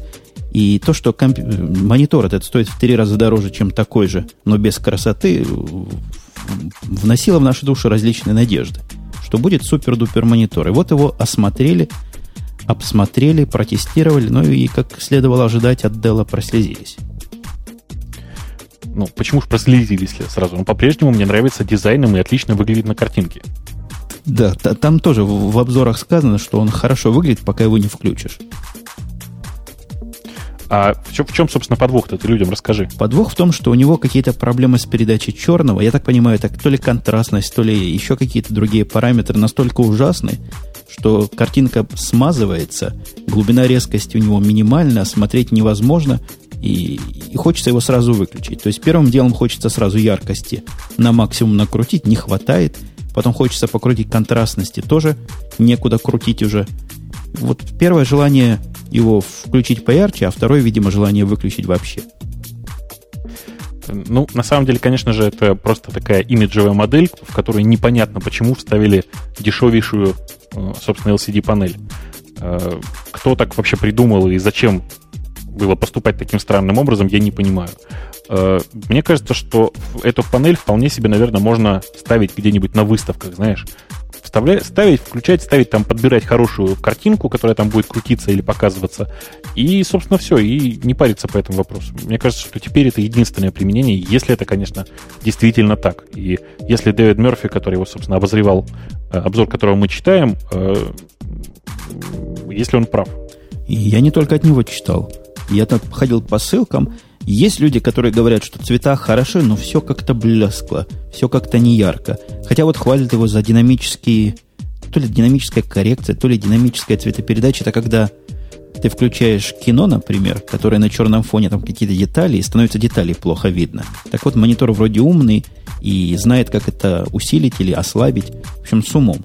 Динамическая цветопередача вроде бы есть, но вот все вместе не смотрится. Все вместе гадко. Но, тем не менее, я очень рад за дизайнеров, которые, кажется, э, на 100% отработали свои деньги в этом случае. И если этот э, монитор начнет продаваться, в смысле продаваться э, для пользователей достаточно активно, я думаю, что дизайнерам нужно поставить шестерную премию, потому что никакой другой причины, кроме дизайна, покупать этот монитор, конечно же, нет. А вот Оле не нравится. Да, мне не нравится. Тут вот в чате уже тоже кто-то писал, что может, конечно, ракурс неудачный или еще что-то, но вот эти динамики по краям как-то все так, не знаю, в общем, мне кажется, Apple мониторы намного лучше, и даже не только Apple, а любые другие. Mm. Это просто инженерный дизайн. ну да, вот опять инженерный дизайн. Мы с вами вечно на эту тему сталкиваемся, что вам вот нравятся всякие Lenovo там, а мне вот не очень. Это явно мальчуковый. Мальчуковый дизайн, мне кажется, да? Да, это дизайн для мальчиков, это совершенно нормально. Не как обычно Apple делает, а вот что-то такое совсем мальчиковое. А вот у нас еще одна есть дизайновая такая тема. Я специально вставил, чтобы Олина мнение узнать о Lenovo IdeaPad U110. который скоро выйдет, мне показался он гламурным ноутбуком, в отличие от всего, что Lenovo делает, делала раньше. Ну да, очень такая гламурная вещь. Она мне сразу понравилась, когда я ее увидела как раз. Здесь вряд ли не сказать, что это такой уж прямо супер-вупер инженерный дизайн, а наоборот гламурный. Такие блестящие кнопочки, судя по представленной тут фотографии, блестящий корпус. Очень он тоненький. Ну, в общем, можно даже конкурентом Эйра в какой-то мере назвать, но правда он черненький, так это как-то даже более стильно. В общем, штучка красивая и даже мощная вроде бы, судя по ее описанию, но стоит в районе 2000 долларов, так что как-то это многовато, по-моему. 11 дюймов дисплея тоже не фонтан, хотя все остальное, все остальное хорошо. Клавиатура похожа на полноразмерную. Клавиши, хотя и близко прилегают друг к другу, но крупные такие, заметные. Э, тоненькая, 0,7 инч у нее. 0,7 инч. Это почти как в Air, да, по-моему? Да, примерно Я так. переводила сегодня. Это так, 1,7 сантиметра, 1,8, мало. Весит порядка килограмма. Короче говоря, еще один туда в сторону убийц – убийцы Эйра. И хороший кандидат, кстати говоря, на убийцу, потому что внешне мне он больше нравится, а так пощупать, конечно, надо.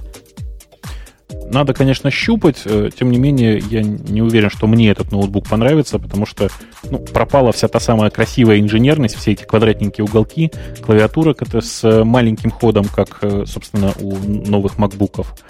Э, и, собственно, ничего такого, что выделяло бы этот ноутбук из остальной большой линейки, нет, ну, кроме названия, да, IdeaPad это, конечно, название очень красивое, э, но кроме, по-моему, кроме идей здесь ничего нет. Да, я с тобой скорее согласен, чем нет, хотя по сравнению вот с другими мелкими, которые сейчас появляются, он отличается, во-первых, большой ценой, а во-вторых, какой-то у него папа серьезный. Lenovo все-таки по наследству от... Э, кто там раньше это делал? IBM? IBM, IBM. По да. наследству от ну, IBM, видишь? может быть, какие-то технологии за, заполучила и как-то соображает, как компьютеры делать. Может быть, он не такой будет китайский, как Asus и все эти. Нет, я на самом деле я за, за Lenovo уверен, что они не такие китайские, как Asus совсем. Э, цена в примерно 2000 долларов на самом деле э, легко в России нивелируется политикой компании Apple, как известно. Э, и в результате мне кажется, что они будут примерно по одной цене с, с нынешними Air. А значит, они действительно вполне в России будут конкурировать с Air. Это, ну, понятный процесс, тем более, что на нем установлена самая популярная операционная система Microsoft Vista. Ой, ой, ой, нет, наверное, тогда все-таки будут ставить XP. У нас еще одна железная тема, которую просто я не мог не осветить, поскольку нечто подобное мы предсказывали и удивлялись, почему нет. Я говорю о фотоаппарате с Wi-Fi Panasonic Lumix DMC-TZ50. Мы про фото фотоаппарат сам ничего особенного не скажем, потому что чего нам сказать. А вот фичи его варилосовские хорошие и правильные фичи. А, собственно, в чем фича-то? Он умеет отправлять фотографию куда-нибудь? Ты щелкнул, а он прямо сам соединился со специальным хотспотом. Он знает какие-то хотспоты сам. Умеет сам загрузить фотографию на Google Picasso Web альбом. Может, еще куда-то может. И все. Щелкнул, послал, и оно там. Ну, я правильно понимаю, да, что это будет работать только на территории США и то не везде? То есть только там, где э, присутствуют вот эти темобейловские хотспоты. Ну, да, но это скорее маркетинговое ограничение. Как хакнут этот фотоаппарат, он сможет к любой wireless сети подключиться. Ну, вот это было бы очень хорошо и очень приятно. Э, не совсем понятно, почему такая привязка к, к Пикасе. Я бы, наверное, все-таки предпочел Flickr, если уж выбирать вот из э, буржуйских таких реализаций. Все остальное, ну, это совершенно обычный фотоаппарат. Я бы, на самом деле, конечно же, предпочел совсем другую реализацию, и больше того, я слышал, что такие реализации где-то уже существуют. Я бы предпочел обычную SD-карточку, э, которая бы одновременно являлась еще и там передатчиком Wi-Fi. Нет, ты как-то идеи основной не улавливаешь. И я так понимаю, многие обозреватели тоже не улавливают.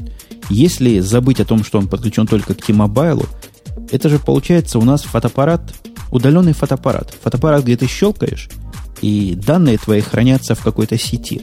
Бог с ним, что это Пикассо или не Пикассо, но вот процесса переноса нет вообще. То, что ты делаешь, сразу появляется у тебя где-то на удаленном носителе. По-моему, красота и концептуальность невероятная. Ну, концептуальность невероятная, хорошо. Э, я бы, конечно, еще раз повторюсь, я бы предпочел, чтобы это была фича любого, любого чуть не сказал телефона, все, дожили, э, любого фотоаппарата. Э, тем не менее, даже, допустим, если это так, это навсегда привязывает меня к области существования Wi-Fi, да, потому что, я так понимаю, памяти у него немного. Это, в общем-то, по-честному, это мыльница.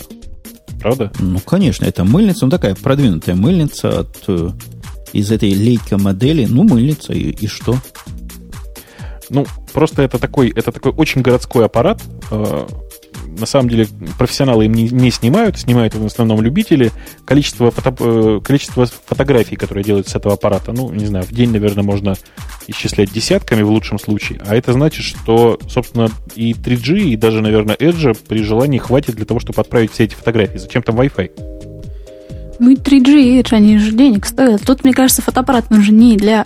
Ну, данная модель, она не для профессионалов, да и вообще профессионалы, они фотографируют на какие-то там свои дорогие камеры, приносят домой, обрабатывают там в фотошопе, потом уже выкладывают. А тут вот именно для людей, вот там поехала я куда-нибудь в отпуск, тут же выложила фотки, друзья посмотрели, и как бы круто.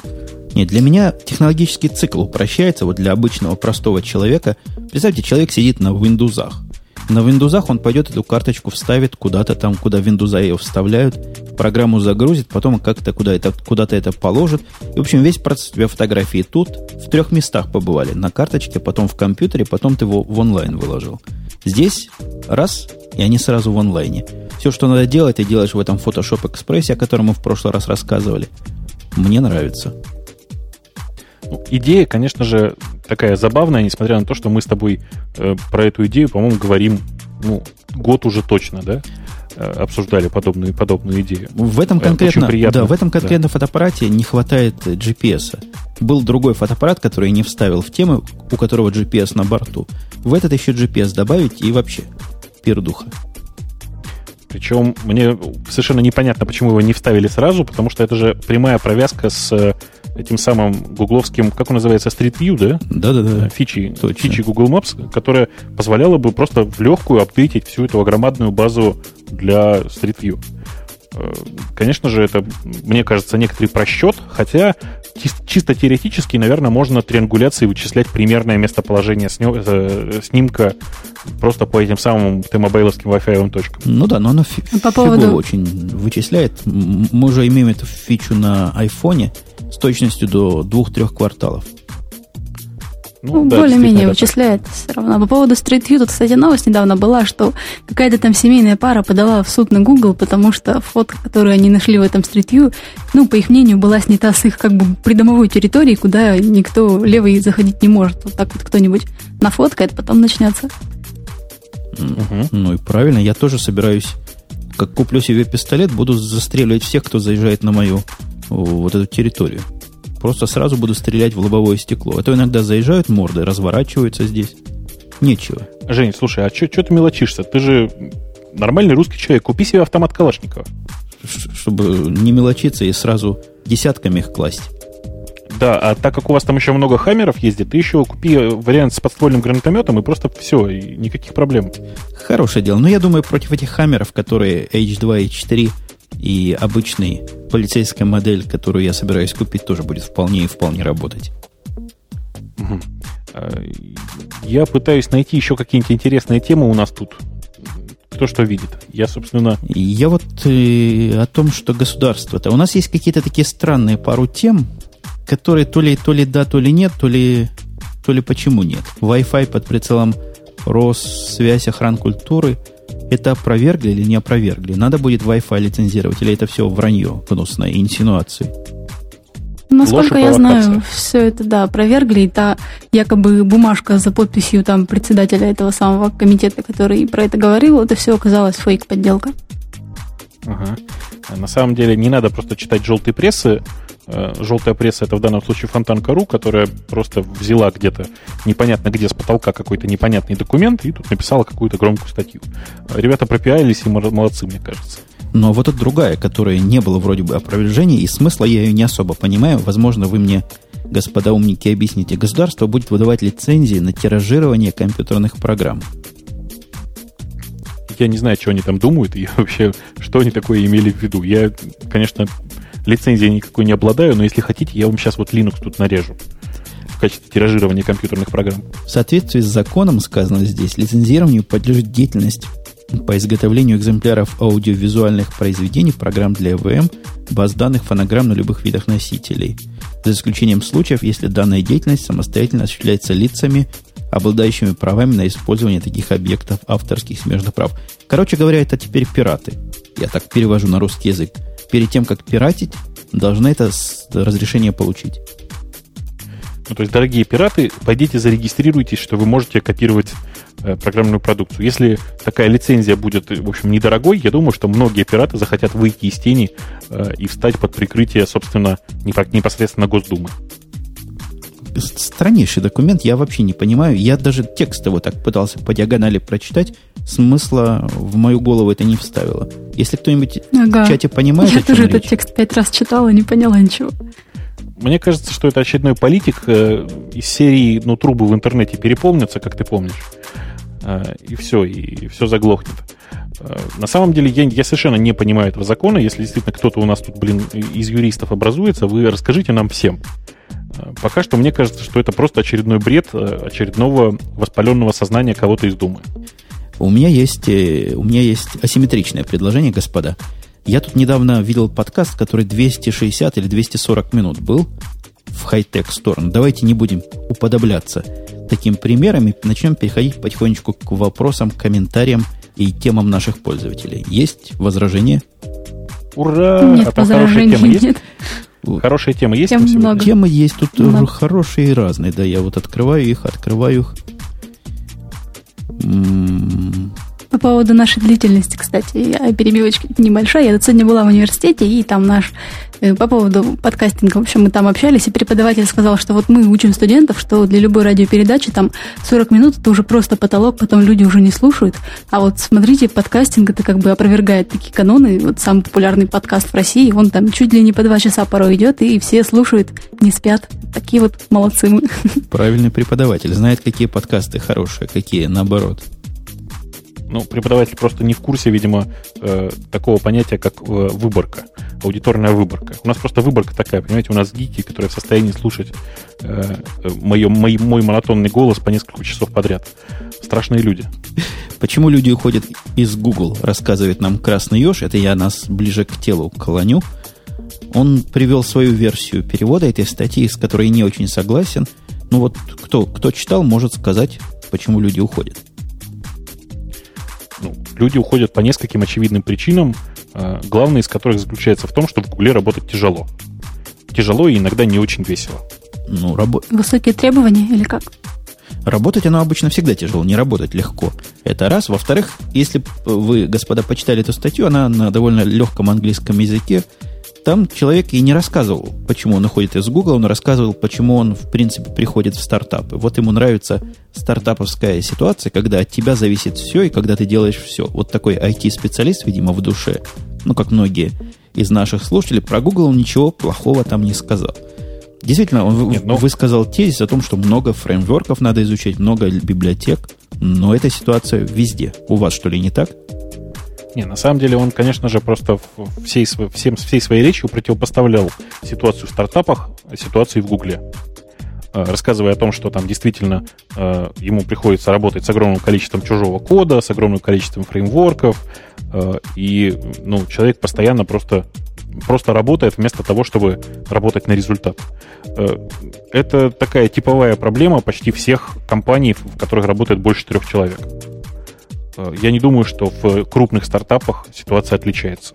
Да, я тоже не вижу ничего плохого именно Гугла, Гугла связанного здесь. Наоборот, он рассказывал, как там кормят хорошо. Вон наш Карл рассказывал, что там на рабочем месте пиво пить можно. Короче, все 33 удовольствия от Гугла, и ничем он от любой другой компании, где больше действительно пяти человек, по-моему, в этом смысле в плохую сторону не отличается. А почему Ой. вот уходят из Яндекса? Из Яндекса очень-очень мало уходят. Я просто знаю единицы людей, которые ушли оттуда, а не их оттуда уволили. То есть вот реально единицы. Что, вот так у вас а, хорошо, как в Гугле просто? Да нет, ты знаешь, проблема в том, что в России, наверное, некуда уходить. Просто, ну, в России реально лучше, чем в Яндексе, мне кажется, практически нигде нет. Мы сравнивали тут, например, там уровень зарплат и отношения в, в, внутри компании, и лучше, чем э, в Яндексе, мне показалось вот чисто по субъективным ощущениям только в Microsoft в русском. Э, но при этом надо же понимать, что в русском Microsoft, блин, э, технарей-то практически и нет. И они там не очень нужны. Слушай, а ты не просто так Microsoft напомнил, да? Ты, ты, сложно так его напомнил. Проанонсируем то, что ты натворил. Ну, давай попробуем. Я не знаю, у тебя получилось что-нибудь вырезать какой-нибудь кусочек или мне на словах рассказать? Расскажи на словах, потому что не то, что не получилось, я и не пробовал. Мне еле-еле хватило времени темы отсортировать и вдумчиво парочку из них прочитать. Ну, собственно, история очень простая. Мне удалось взять э, интервью у чрезвычайно интересного человека. Есть такой э, очень интересный в Microsoft персонаж, э, совершенно русский. Его зовут Алекс Могилевский. Он, конечно же, в Штатах уже очень-очень давно, и является он сейчас по должности э, главным архитектором проекта Internet Explorer. Э, очень интересный человек, действительно. Мне удалось взять у него интервью на всякие интересные темы, в том числе большая часть из них касалась, конечно, Internet Explorer и политики компании Microsoft вообще. Э, очень много интересных откровений. Э, я не знаю, вот на, на, на самом деле, конечно же, нужно было подготовить какой-то аудиофрагмент, но, тем не менее, я думаю, мы это отдельно интервью где-нибудь пустим. К сожалению, качество этого интервью, в смысле качество звука там не такое, как у нас сейчас, потому что э, интервью взято, в общем, в походных условиях, прямо скажем. Э, тем не менее, там все отлично слышно, все реплики легко читаемы, и очень рекомендую вам послушать, особенно тем, кто хоть как-то связан с софтвером, с разработкой и интересуется тем, что происходит в компании Microsoft изнутри. Э, то, что меня шокировало больше всего, я могу вам пересказать краткий совершенно фрагмент.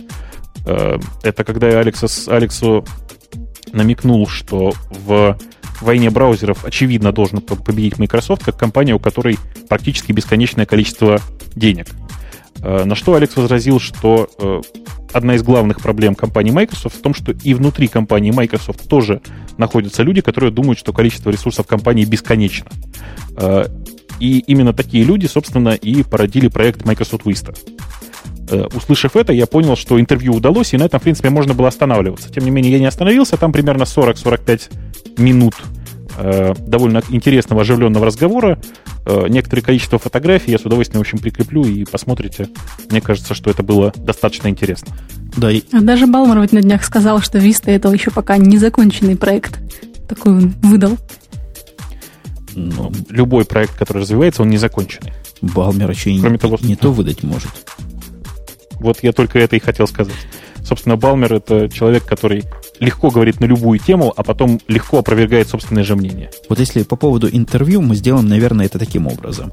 Я попытаюсь это дело, кусочек вставить в подкаст для того, чтобы подкрепить интерес, вызванный уже, несомненно, тобой, твоей речью. Угу. А после, после этого подкаста, наверное, через пару дней, ну, чтобы все устаканилось, чтобы не нагружать ваши каналы, мы выложим в эту же ленту, радио идти, выложим и и интервью обработаны. Может, там музыку сзади пустить. Хотя там и так хорошая атмосфера, такая кафешная. Я его прослушал кусками, мне понравилось. Нормально, все слушабельно и все очень и очень любопытно. Э, Еще раз всем порекомендую. Это действительно Алекс Могилевский, просто феерический человек. Вот, не знаю, просто звезда. И действительно просто потрясающий архитектор, говорящий очень много правильных вещей и, на удивление, не фанатично относящийся к тому, что происходит в Microsoft. Но вот после двух лет, мы уже года два, нет, еще пару лет не существуем. Или существуем? Сколько ну, мы? второй год пошел. Второй нет, год. Второй, вот да. второй год подряд мы пытались затащить кого-то из Microsoft, и вот он, наконец, как-то затащился. Это просто праздник какой-то. Ну, теперь остался один шаг вперед. Я думаю, что если интервью понравится, мы договоримся с Алексом для того, чтобы он поучаствовал у нас и в прямом эфире. Это на самом деле возможно. Превосходно, превосходно. А мы переходим к следующей пользовательской теме от слушателя Буздак. Буздак говорит, что Палму пророчит закрытие. Он меня даже этим удивил. Я уже думал, что всем все понятно. Оказывается, только пророчит. Я, я, я вообще чрезвычайно был удивлен этой новостью. Э, это, знаешь, это мне напоминает историю о том, как э, сидит на скамеечке там молодой такой прихипованный молодой человек, мимо него проходит старушка, вот, и спрашивает, а кто там сзади тебя в концертном зале-то выступает? Что мальчик поднимает голову, говорит, Агата Кристи. Бабушка вскидывает, руки и спрашивает, как? Старушка еще жива? Так вот, я, собственно, что? Неужели Палм еще жив? Э, Оля, ты, ты, ты, видимо, читала статью. Там длинная такая статья. Дай нам выжимку понятную. С чего это Буздаку пришло в голову вот такую новость нам выдавать? Ну, тут, собственно, все просто. Дела у компании Palm давно идут, не сказать, что очень замечательно, и по последним их финансовым отчетам денег у них стало еще меньше. Новых интересных телефонов они, там, телефонов, смартфонов они не выпускают. Операционная система, которую они все обновляли, обновляли и обещали, что она будет какая-то клевая, революционная, тоже как-то ничего такого невозможного, прекрасного, и от чего бы все там просто в восторг приходили, ничего такого не произошло. В общем, компания так все медленно и скучно близится к своему логическому завершению. А она, я так понимаю, эта суперсистема вообще не вышла. Я не помню, как она называлась, пусть меня поправит. Гарнет. Как-как? Гарнет OS должна была быть, там что-то на базе, по-моему, даже Linux ядро какое-то. Но вот вышла она, по-моему, вышла, но она какая-то еще тоже в процессе доработки. Подождите, подождите, вы ничего не путаете? Э, по-моему, уже произошло когда-то разделение э, компании Palm и компании Palm Source. Или с Palm Source осталось заниматься ядром, и вообще операционной системой Palm осталась железячной компанией. Ну, может быть. Но, тем не менее, железячная компания без операционной системы на этом железе тяжеловато жить. И, может быть, поэтому их стремление туда установить, попытки установить Windows Mobile так себе тоже выглядело все это дело. Но были попытки хоть как-то выжить. Ну, в общем, это действительно очень близко к, не знаю, к краху компании, потому что если мы уже, в общем, упертые гики и то не знаем, что там э, с компанией Pelm происходит, это значит, что, что все, можно хранить и закапывать уже, и не ворочать труп. Ну, короче говоря, весь мир оценивает их акции очень, очень, очень скептически. Падение акций, понятно, от чего оно происходит. Да и, и объемы, собственно, у них смехотворные и объемы, и прибыли, все там, все там мелкое такое. Какая-то мелкая компания стала, при том, что Palm был номер один, и только он был в свое время на рынке мобильных компьютеров, и вот так они все про, просадили. Э, я вообще думаю, что компания Palm действительно потеряла всю долю рынка, причем потеряла ее исключительно из агрессивной компании, из агрессивной политики компании Microsoft и э, чисто технических проблем. Очень долго э, компания Palm отказывалась, не знаю, принести, привнести многозадачность в, операционную систему. Ну, как может сейчас современный человек жить, жить без многозадачности, я не понимаю. Э, та же самая история с Unicode, до последней версии э, Palmos нет, нет поддержки Unicode вообще. Ну, что еще можно было ожидать в этих устройствах? Тем более, что наладонные устройства все-таки в первую очередь покупают продвигают вперед По поводу остальных тем, по-моему, новый человек появился в избранных темах Сабуторий. Наверное, так, так называется, видимо, по-русски, или саб, сабут, сабот. Ну, что-то вот в таком роде. Саб, или, сабаторий какой-то. Не важно, как он называется. Сабаторий. Тема классная, тема классная. Сабаторий утверждает, что новый апдейт, который вышел, о, сервис пэк целый, да? Ух ты. Или не сервис пэк. Или апдейт. КБ-93, что-то такое. После того, как ты его установишь, что все. Теперь ты только в вистовчане, никаких Ubuntu, никаких Red Hat, никаких Fedor тебе больше на этом же компьютере не положено. Ага, стирается у вас загрузчик любой альтернативный и ставится только тот, который по умолчанию. То есть вот теперь все, Linux уже не поставить. Кндец. Ну, это, конечно, все фигня, потому что есть огромное количество способов сделать так, чтобы после загрузки Windows э, при выключении ее восстанавливался, там, не знаю, граб или любой другой нестандартный загрузчик. Э, в общем, это все фигня и там жалкие попытки что-то сделать. Конечно же, альтернативные э, операционные системы ставиться будут, и на самом деле самое частое употребление альтернативных загрузчиков вовсе не в том, чтобы поставить еще один Linux. Э, очень часто ставят параллельно еще одну Windows. То есть я видел огромное количество компьютеров, на которых рядом стоит Vista и XP. Mm. Ну да, хорошее дело. И это тоже нельзя будет, да? Каким-нибудь грабом нельзя будет поставить одновременно два Windows. Не положено. Ну, я так понимаю, что действительно не положено и будет восстанавливаться стандартный майкрософтский загрузчик. Я, кстати, уверен, что Microsoft это сделала не со зла. Я думаю, что просто слишком часто начали говорить о том, что испортился загрузчик, и, соответственно, люди просто берут и восстанавливают загрузчик. И я вообще с тобой тоже согласен. Я не вижу в этом особого криминала с точки зрения подавляющего большинства майкрософтовских пользователей. Для них это какое-то улучшение качества жизни. То есть система самовосстанавливается вот в таком чувствительном месте, которое ну, просто в панику. Если у вас загрузчик не загружает, то это у 90, наверное, 9% виндовсовских пользователей полнейшая паника и вызов наверное, у некоторой части из этих пользователей вызов специалиста на дом, чтобы починил. Э, я думаю, что мы тему с загрузчиком осветили достаточно, а больше интересных тем я как-то вот и не вижу. Ты видишь? И, да тоже ничего особенного тут нет. Да, Фрин, говорят, еще появился. Я ничего про него сказать не могу, сам не ставил. По-моему, это для хакнутых только айфонов, поэтому для меня это далековато пока. Ой, а я поставил ничего впечатляющего. Пока что э, эта программа выглядит довольно странно, и уже сейчас видно, что все это будет глючить и тормозить. Ага, я тоже ставила, тоже ничего такого супер особенного. Она так очень сильно выделяется вот из вообще интерфейса айфона. У них там свои эти разноцветные иконки, они как так все это так раздражает. И, собственно, например, она тоже транспорт CQ предлагает, там с кодировкой опять какие-то проблемы. Если звонить по ней, то есть я пробовала звонить, и многие знакомые мои с айфонами, качество какое-то тоже не очень хорошие обрывы бывают, так что пока все это еще бета, пусть стараются, и пусть под SDK выпускают уже по-нормальному ее потом. На месте Apple я бы такую программу под SDK не разрешил выпустить. Это что-то явно с кем-то там конфликтовать будет. Угу. А в какой-то новости, кстати, я читала, что с айфона можно звонить по IP-телефонии через браузер Safari. Это как-то вообще возможно? Я что-то не поняла. Ну, это не совсем звонить, это тебе звонят. Такой callback. Мы как-то это обсуждали уже, по-моему, да? Да, технология очень интересная. На самом деле это просто сайт, на который ты говоришь, а вот теперь позвони ко мне и соедини меня там через телефонию вот с таким-то пользователем. И все дальше происходит через э, стандартный, собственно, GSM-канал. Э, ну, технология действительно прикольная, но, но это не, э, не voice over IP, это просто обычный voice-to-voice. Да, к IP-телефонии дела никакого не имеет, просто недорогие звонки. Ну, ты понял, да, Оля, технологию? Этот сайт звонит по скайпу туда, куда тебе надо, и соединяет того абонента с тобой путем звонения тебе и переносом этого разговора на тебя потом. Вот такая вся идея. Ага. Ну что, я думаю, мы с ликбезом с этим тоже покончили, и с темами покончили, и со слушателями покончили, со всеми покончили. Времени более чем полтора часа тут с вами рассказки разговариваем.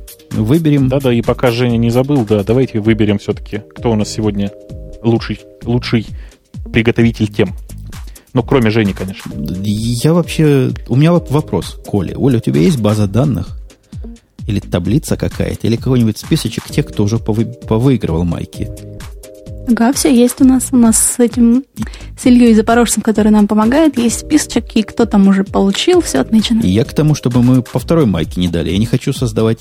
Я не знаю, может, мы хотим создавать вторичный рынок этих маек, но вот, по-моему, Красный Еж не сможет участвовать, потому что он уже однажды да. победил. Да, Красный Еж у нас уже одаривался, так что давайте посмотрим, кто у нас тут еще есть. Ну, давайте в этот раз я первый буду. Я бы выбрал крас... Красного Ежа, но не могу. Поэтому мне придется выбрать... Мне придется выбрать Сабатори, который рассказал о том, что Windows Vista нам теперь не сосед. Не знаю, сколько у вас шансов выбрать кого-то другого. Тут, по-моему, никого, кроме них двоих, и не было. Где там кнопочка ну, плюс один? Сейчас я нажму. Сейчас, сейчас. Во, нажал. Плюс один, в общем. Плюс один. Оля, ну скажи свое, свое мнение, которое уже ни на что не повлияет. Ну, мое ни на что не повлияющее мнение в том, что я тоже поддерживаю Сабатори, хоть на меня все и ругаются, что мне бы вот лишь бы поиздеваться над виндой, но мне очень понравилось. Я всегда люблю новости про всякие новые виндозовские там или глюки, или приколы, или еще что-нибудь. Ну, вот, вот такая вот я вот злая и вредная. Кошмар какой. Но мы еще знаем, что ты большой лектор и теоретик подкастинга. Но вот об этом мы поговорим за эфиром, если поговорим. А будем потихонечку со слушателями прощаться. Я напоминаю, что выпуск был день рожденный, подарки и поздравлению Бобуку нашему замечательному и символу всего российского подкастингового чего? Подкастингового российского он символ, Оля. Ну, чего-то там. Чего-то чего большого. Высокого, длинного и серьезного. Вот он символ. Все посылайте. Посылайте ему подарки и поздравления. Оля у нас тоже была. Вы не могли ее не услышать из города Пермь, а Бобук, вы помните, да, из города Героя Москва и наш просто неотразимый Женя из Чикаго, который только что вот рассказал о большом высоком, так как будто бы лично его видел. А мы при этом с Женей никогда в жизни не виделись. Э, тем не менее, мы его все отлично знаем и представляем. Э, и, да, и представляем, собственно, вам Женю Умпутуна из Чикаго. Все, делаем на этом кат. До следующих встреч, следующей неделе. Те же там же, radio-t.com. Вся информация, вопросы, ответы, комментарии, новые темы. Все, что хотите, там и найдете. Пока. Пока. Пока.